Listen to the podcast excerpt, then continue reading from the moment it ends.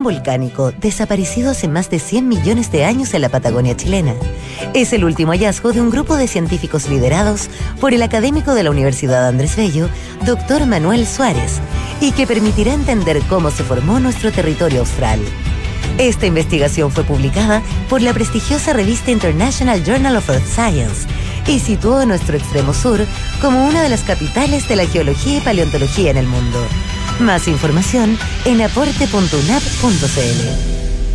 Uf, amiga, ¿estás bien? No, mal. Esta alergia es de nunca acabar y gasto en medicamentos. Pero amiga, tranquila. Con el nuevo seguro ahorro farmacia de consorcio, obtienes un seguro de accidentes personales y hasta un 70% de descuento en medicamentos con receta en locales Salcobrand. Una tremenda ayuda al bolsillo. Oye, está bueno. En Consorcio apoyamos tu salud. Paga menos por tus medicamentos con un seguro de salud Consorcio. Contrátalo en consorcio.cl. El riesgo es cubierto por Consorcio Seguros Vida. Condiciones generales incorporadas al depósito de pólizas de la Comisión para el Mercado Financiero bajo el código POL 3 2013-1562. Más info en www.consorcio.cl.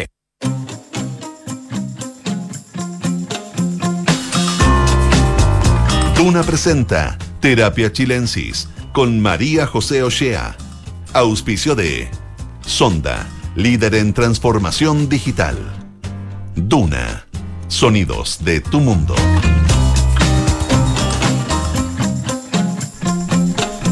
Hola, ¿qué tal?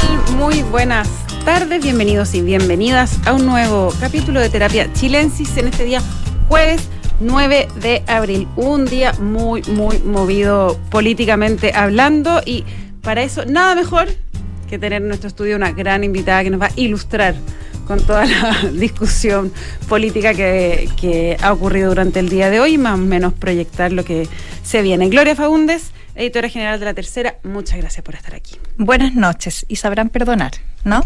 ya, perdonar. Oye, como todos los miércoles también está con nosotros. Ay, yo dije jueves, nueve, nada que ver. es miércoles. Es miércoles, estoy ¿Mm? completamente. Y dijiste buenas tardes, ya es más buenas noches. Es que cuando cambiaron la hora me, me, me confundieron todo. Qué vergüenza, deberíamos partir de nuevo ya. Bueno, buenas, buenas noches, eh, miércoles 5 de abril, ahora sí. Pablo Ortúzar, ¿estás por ahí? Aquí estoy. Y acá es jueves, así que está ah, más o menos bien. Pero nueve no, es jueves seis nomás todavía. ¿Ah? ¿Ah? sí, sí, eso sí. Así, bueno, para pero, pero un seis dado vuelta, estamos cerca. Sepan perdonar, dice, dijo la Gloria, bien, bien dicho. Oye, eh, bueno, Pablo, cuando dices acá, es porque acá donde está él es en Edimburgo, así que ya son como la una de la mañana, ¿no? Así es. Bueno, gracias entonces por, eh, por, eh, por, estar aquí con nosotros. ¿Viste lo que ocurrió esta tarde en nuestro Congreso? Sí, sí, he ido siguiendo la discusión y las votaciones de eh, las leyes que, pretenden, digamos, hacer más, más eficaces y, a, las policías. Bueno, para, poner en contexto, finalmente la Cámara de Diputados aprobó con una amplia rechazo de Apruebo Dignidad y de Republicanos el o sea, quiero decir, el controversial artículo de la ley Retamal Naim, pero aprobó la ley en general y esto supone un, un, un triunfo grande para lo que antes se llamaba el Partido del Orden, ¿no? Todo lo que está al centro, lo que excluye la extrema derecha y la izquierda. Gloria, cuéntanos un poco de qué, qué significa esto y cómo va esto para el para el gobierno? ¿Cómo queda en, términos de sus dos coaliciones? Sí, enmarquemos un poco en general la discusión señalando que está eh, en un debate que se le impuso al gobierno, que es un debate, por cierto, bien incómodo para el gobierno, en el que partió dividido y en el que termina peor, creo yo porque el gobierno efectivamente logró con acuerdo de la derecha el despacho general de lo que se conoce como la ley Naim Retamal, pero sin embargo quedó bastante solo respecto de su alianza de origen, que es el Frente Amplio y el PCA, Prodignidad, eh, que terminaron no, no solo no respaldando el artículo respecto de lo que se ha denominado legítima defensa privilegiada, sino que además anunciando que van a recurrir al TC sobre este punto. Y aquí hay un hecho no poco llamativo también que tiene que ver con que en este en esta falta de acuerdo respecto de este, de este artículo que eh, en términos gruesos amplía eh, el uso de armas o la presunción de inocencia respecto de carabineros fuerza, y Fuerzas Armadas. Ojo, que eso también fue parte de, lo que se incluyó esta semana. En el Senado, en el acuerdo del Senado. Así es. Eh, también eh, le otorga la presunción de inocencia, que es muy importante para, lo, para los policías porque permiten, es más bien como un acto de fe de la sociedad respecto de que cumplen de buena manera con su principal rol que es la seguridad y respecto del el hecho puntual del el uso de armamento personal, que había sido todo un temazo respecto, que es lo que ha alargado el debate. Acuérdense que esta discusión partió la semana pasada, se alargó una semana por las diferencias precisamente en el oficialismo, pero que además cierran el círculo de manera perfecta votando junto con republicanos. Increíble. Por una situación totalmente distinta, republicano lo encuentra muy blando. Claro, muy blando. A Dignidad lo encuentra muy duro. Ahora, eh, está, está entre medio de esto, eh, una de las indicaciones que entraron en el Senado dice, eh, se entenderá que el policía o el militar, quien sea, concurre al uso racional del medio empleado. Yo entiendo que la palabra del uso racional es la que también ha generado mucha discusión. ¿Tú cómo lo entiendes, Pablo Ortúzar, el uso racional? Sí, o sea, yo, a mí me parece que la, la discusión esta lo, que trata de hacer es hacerse cargo del problema procesal que pueden enfrentar cierto carabinero al, hacer uso del, del armamento que, tienen eh, a su resguardo, tienen que justificar ese uso y, y, al parecer el proceso, el procedimiento a partir del cual eso tiene que darse eh, eh, puede ser un poco engorroso. Pero la pregunta al final es, si es que esto hace más genera más seguridad pública. O sea, si, si el problema que hoy día tienen las, el problema central que hoy día tienen las policías para enfrentar, digamos, al crimen en, en, el país está relacionado con no poder eh, hacer uso, digamos, un poco más discrecional de sus armas, y eso es muy discutible. Eh, lamentablemente las condiciones para que ese debate se diera no han sido las mejores, y porque, porque todo esto efectivamente ha sido, también está marcado por, por un ambiente muy emocional, muy complejo. Eh, y, bueno, a mí, a mí me preocupa, en el fondo, la, gran pregunta después de, esta ley es si, si la policía va a quedar, las policías van a quedar en un mejor pie para enfrentar eh, los delitos a los criminales. Eh, y, y, en el fondo, si es, que hay, si es que hay más reformas que son necesarias para, para, para alcanzar ese objetivo. Sí, fíjate Pablo que sobre eso lo que se planteaba era que actualmente existe una suerte de inhibición de carabineros para hacer uso de armas en delito flagrante o cuando ellos están en, en, en peligro, digamos, de vida, eh, precisamente porque hacer uso del arma les conllevaba una serie de eh, situaciones paralelas que son los que lo complicaban, que tienen que ver con temas bien eh, administrativos y que por cierto a nosotros la opinión pública no nos dicen nada, pero para que para ello era un verdadero calvario el hecho de quedar aislados de su compañero, sin goce de sueldo, es decir, había una serie de implicancias. De acuerdo, o sea, el procedimiento claramente era es muy engorroso y requería reforma. Ahora, yo no sé, y esa es la pregunta, si es que esta reforma es la mejor que se podría haber logrado a ese para solucionar, digamos, ese, ese problema, que es un problema real. ¿Dónde está tu, tu, duda? Estoy como preguntándote si estás más hacia republicano o más hacia Frente Amplio. ¿La encuentras muy dura o muy blanda? No, no, no, o sea, yo, la verdad es que no, no, tengo ninguna simpatía por ninguno de esos dos grupos. Y, y lo, lo, que estoy diciendo es que eh, en el fondo leí una columna de, Cristian Riego que era interesante y decía, mire, el, este, este, eh, este mecanismo, digamos, que se establece eh, puede no ser el mejor para solucionar este problema. Ahora, así pasa en la, la política, es así, o sea, uno, como yo siempre, digo que si uno, uno pide un caballo y la política te da una cebra, bueno, estamos bien, digamos, porque esperar más es medio ingenuo. Pero eh, pero fuera de eso, digamos, hoy día la gran demanda ciudadana también tiene que ver con, un tema de aumentar, ¿cierto?, la seguridad pública y también, obviamente, necesitamos resguardar carabineros, o sea, asegurarnos de que carabineros, eh, eh, por ejemplo, mejore su, entrenamiento, su equipamiento. Hay una serie de otras políticas que son necesarias para, mejorar la cobertura y la capacidad de reacción de la fuerza pública en relación al, al crimen y al crimen organizado, además que uno de los grandes problemas que enfrentamos ahora. Entonces, mi, mi, pregunta aquí es un tema de cautela, o sea, de cautela racional, o sea, raya, raya para la suma, ¿qué es lo que hemos ganado con esto? Eh, y, y, y, cuáles son las expectativas que podemos tener respecto a que mejore la capacidad de, de las policías de enfrentar los problemas que, que tiene la ciudadanía hoy día eh, asustada y, y, preocupada?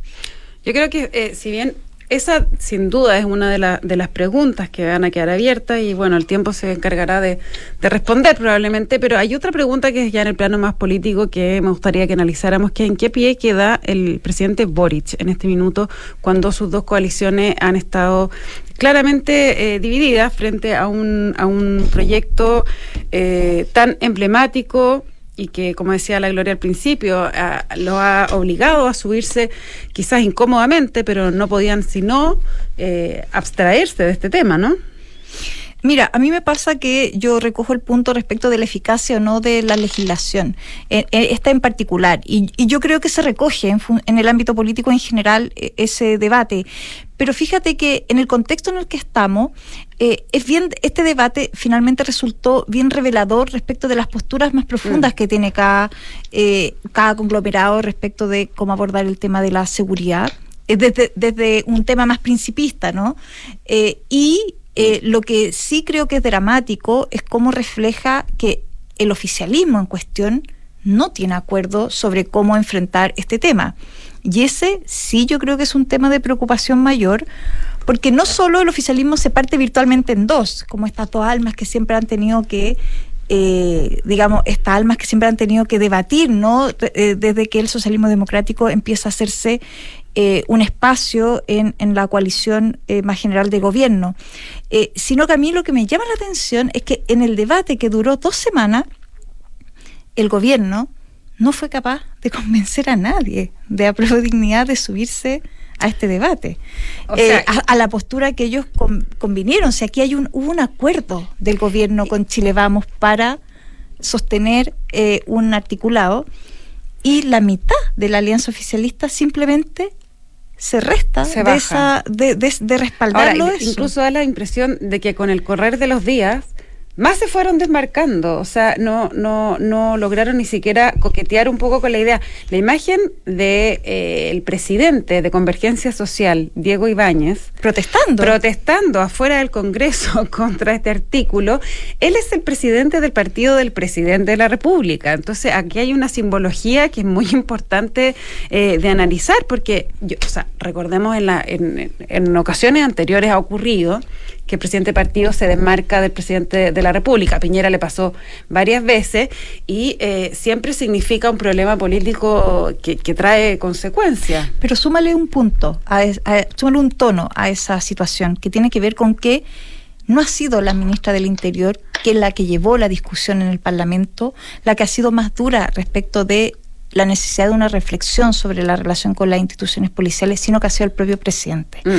Entonces aquí igual se puede ver que hay un portazo bien directo al mismísimo mandatario en esta discusión. Que yo creo que el mandatario, bueno como es, para reflexionar y responder, se va a tener que hacer cargo en los próximos días, ¿no? Pablo. Bueno, es que es muy difícil. O sea, yo, eh, aquí estamos, el presidente, digamos, pasó en, en, en menos, en dos años desde una posición que era refund hay que refundar a la policía, refundar carabineros completo, digamos, a algo que obviamente para, para muchos de, estos eh, representantes y, para sus votantes eh, les, les, parece incomprensible. Eh, entonces, aquí, aquí, hay un, tema que a mí me parece que como muchos otros asuntos, eh, la izquierda, la nueva izquierda, nunca se tomó en serio el tema de seguridad. Así como nunca se tomaron en serio el tema de la economía, nunca se tomaron en serio el tema de las relaciones internacionales. Y eso es muy grave porque llegaron al gobierno a punta de eslóganes radicales en casi todas las áreas, movilizando principalmente una base universitaria y todo lo demás.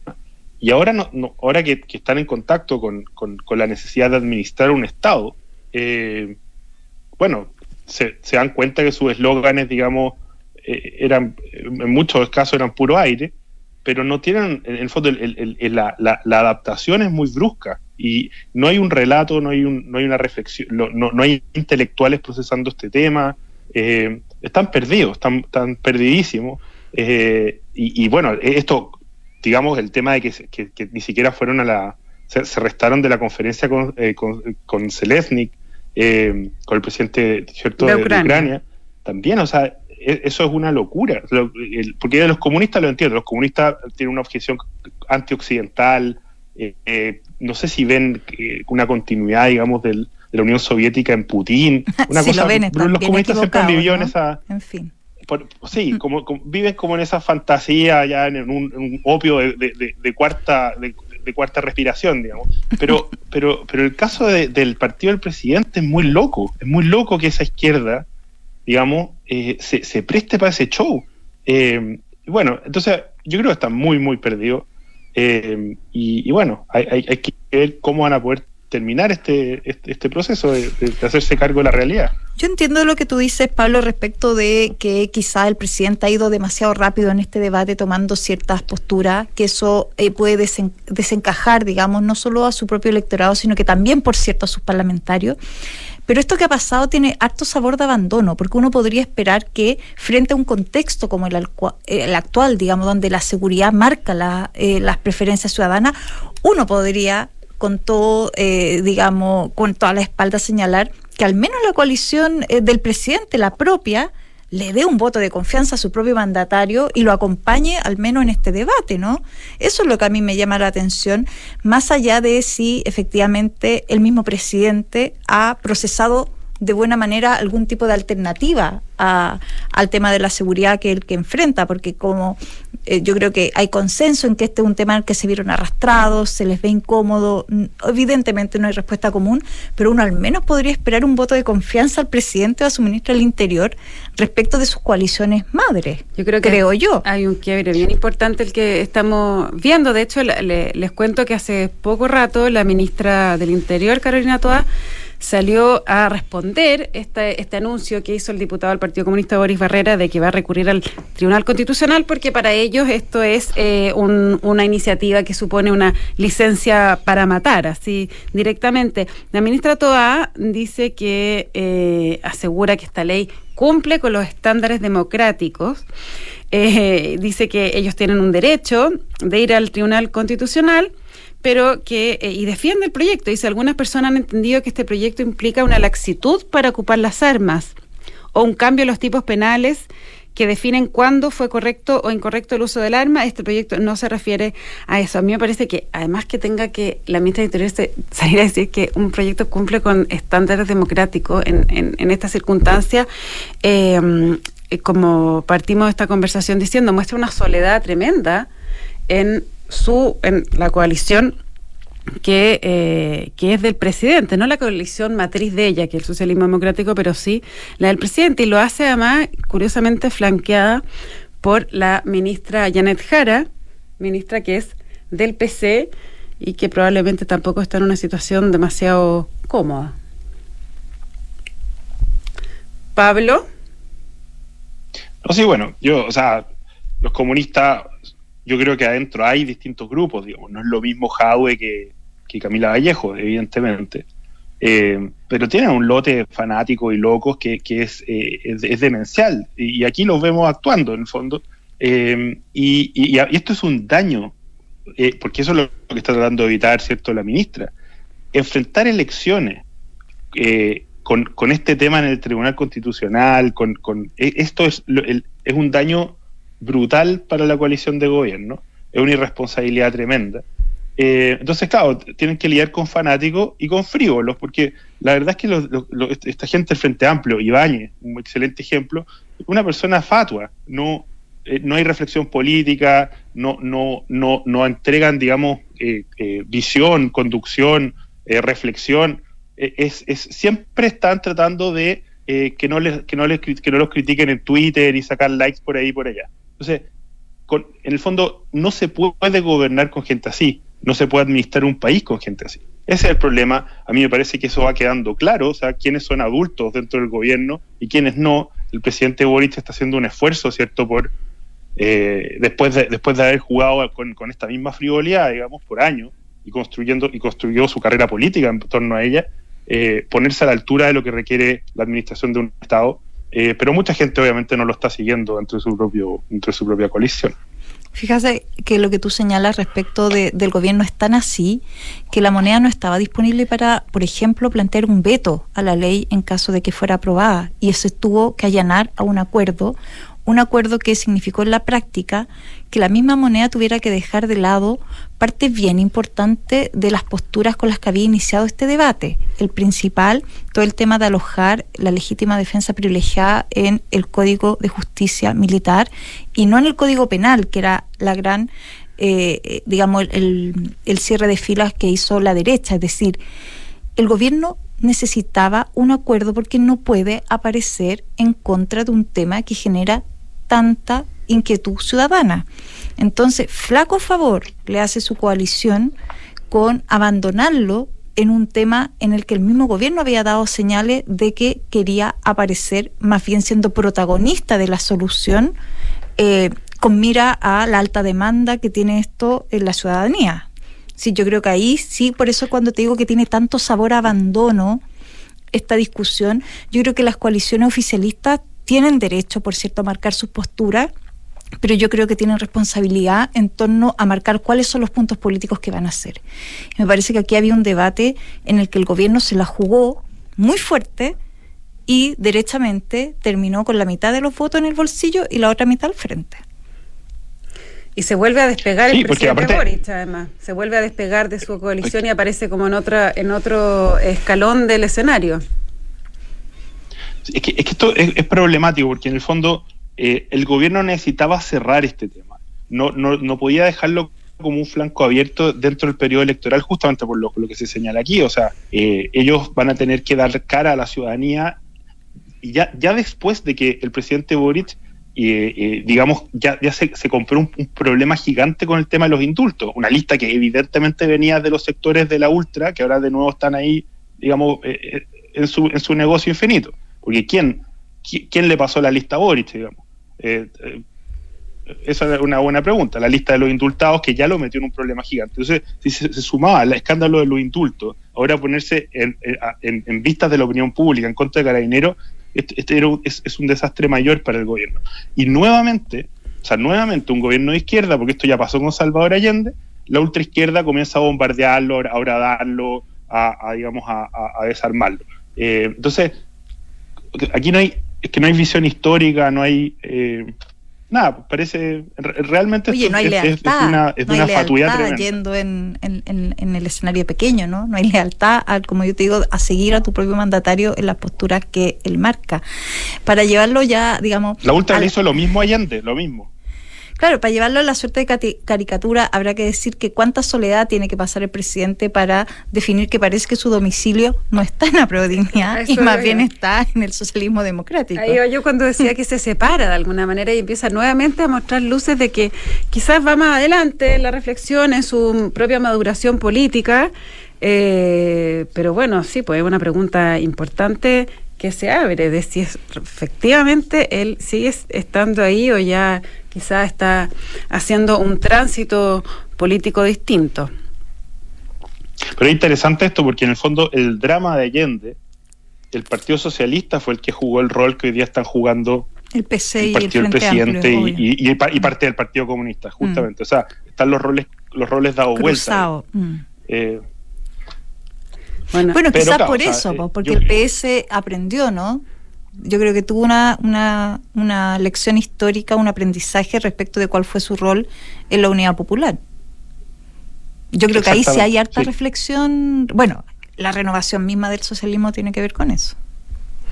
Ahora, claro. Justamente, hay un partido que tiene, que tiene reflexión para atrás, que tiene una experiencia más de gobierno. ¿no? es una cosa que, está que tiene mucha más espalda y, y cabeza, digamos, que lo que es hoy día la coalición del, gobierno del presidente, o sea, el, grupo ese de partido y gente que viene de la universidad y, y, la facción delirante del Partido Comunista. Ahora, eh, uno podría decir, eh, el, Partido Socialista aprendió de su propia historia eh, y el Frente Amplio, una de las grandes críticas que se le han hecho siempre es que cree que la historia parte con ellos. ¿no? Entonces es de esperar de que eh, no quieran vivir su propia experiencia, exponernos a su propia experiencia eh, de crecimiento y de, y, de reflexión y de, y de, paso a la madurez, porque si no más bien que eh, sepan mirar hacia el lado y ver que, que hay historias parecidas, ¿no? Y que las cosas se repiten. Eh, y que, bueno, dejar solo al presidente en este momento puede tener unos costos que hoy día no los tienen bien sacada esa cuenta. No, yo creo que los costos de, de cómo va a decantar esta conversación eh, eh, falta. Falta Mm. mucho porque falta en qué pie queda la propia ministra del Interior en un tema que es clivaje, digamos, de, de su propia cartera. Eh, falta eh, eh, el mismo presidente y su reflexión respecto del tema de seguridad. Falta el hecho de que el, el propio gobierno, ¿cierto? Es bien increíble, esté defendiendo credenciales democráticas de una iniciativa que él mismo negoció eh, sobre la mesa. Eh, falta esta idea también de que los opuestos se atraen, ¿no? Que en algún minuto se encuentran, que tiene que ver con cómo el Frente Amplio vota eh, junto a republicanos. Yo creo que es una reflexión que también deberían hacer o sumar al, al librito de las reflexiones que van a tener para estas noches. Los polos opuestos eh, se atraen, dicen por ahí. Pablo Ortúzar, Gloria Faúndes, muchísimas gracias por esta conversación. Esperamos tenerlos juntos de nuevo, por supuesto, en este estudio. Les cuento que la transformación digital de tu negocio nunca estuvo en mejores manos. En Sonda trabajan para que disfrutes tu vida, innovando y desarrollando soluciones tecnológicas que mejoran y agilizan tus operaciones. Conócelos hoy, Sonda Make It Easy. No se vayan de Radio Duna porque a continuación información privilegiada al cierre y luego sintonía crónica debut junto a Bárbara Espejo y Francisco Aravena. De nuevo, Gloria y Pablo, muchísimas gracias, buenas noches y que estén bien. Muy buenas